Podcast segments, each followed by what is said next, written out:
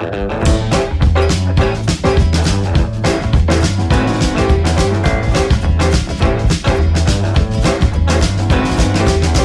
¿qué tal? Bienvenidos a este, su espacio entre copas, el primer podcast de vinos y maridaje en Panamá.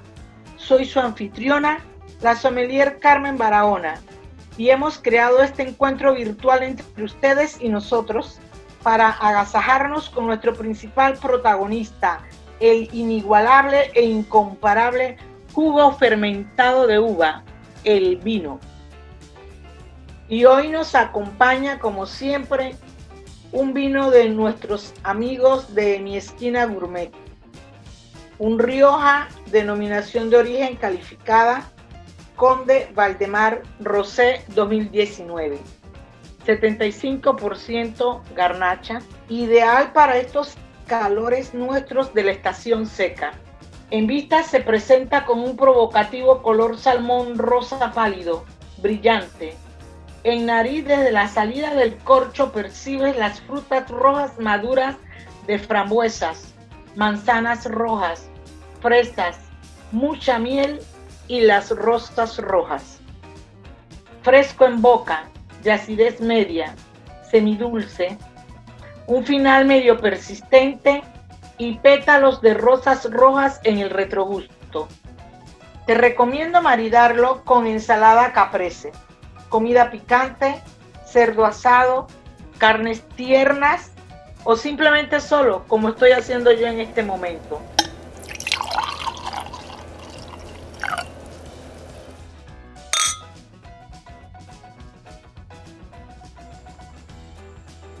En nuestro primer episodio del 2021 quisimos hacer algo distinto. Vamos a contarles, querida audiencia, las tendencias que podrían potenciarse este año y cómo los cambios del año pasado trascenderán en la producción vinícola. El 2020 afectó a muchísimas industrias y la del vino fue una de ellas. Ciertamente a nivel de consumo personal, los números no cayeron tanto.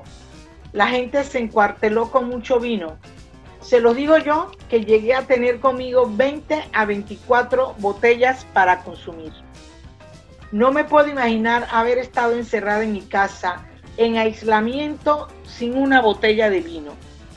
Pero en ventas macro, el consumo de vino bajó mucho. Y claro, si el turismo y la hotelería se fueron por el barranco, todo lo que esas industrias mueven también se fueron. Entonces, este nuevo año está lleno de desafíos para la industria vinícola, con nuevas dinámicas que tomarán fuerza y que bien podrían ser tendencia no solo para este año, sino en el futuro del vino. Tanto el bagging box como el vino en lata continuarán creciendo y acogerán lanzamientos de nuevos productos con mayor calidad y más funcionales las bodegas forjarán relaciones directas más significativas y duraderas con sus consumidores. En cambio, el enoturismo tardará mucho en recuperarse. El Bagging Box ha tenido un año inesperadamente bueno, dado que su formato y precios se adaptaron particularmente bien al consumo en el hogar, tomando en cuenta que los ingresos de muchos wine lovers mermaron o quedaron sin ingresos. El mercado del hard seltzer despegará.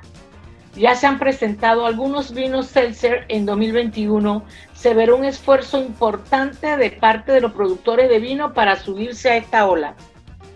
Y creo que uno de los principales cambios para este año y para la industria a partir de ahora será la fuerza que tomarán las casas pequeñas y las artesanales el año pasado cambió mucho la dinámica de venta y los hábitos de consumo.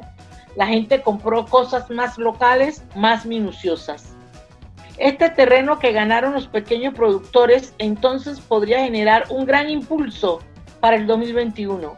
Obviamente, no desbancarán a las grandes casas, pero sí tendrán una mayor notoriedad. Y en este mismo sentido, también habrá un mayor protagonismo de los vinos orgánicos y ecológicos. El año pasado sirvió para darnos cuenta de la importancia del desarrollo sostenible y esa tendencia estará presente en este nuevo año. Y bueno, entre copas también cambiará este año, ¿eh? No solo será entrevistas, sino que trataremos de incorporar diferentes formatos para que nuestra audiencia tenga una comprensión mucho más amplia y entretenida del vino. Y así hemos llegado al final de este sexto episodio de Entre Copas, el primero del año 2021. Muchas gracias por escuchar y nos vemos en febrero. Siga mis redes en Instagram, arroba Carmen Entre Copas y en Facebook Carmen y Vino para estar al tanto de nuestras catas, maridajes, del próximo programa, del próximo invitado y del próximo vino. Nos vemos en febrero. Chin chin, como dice Bayano.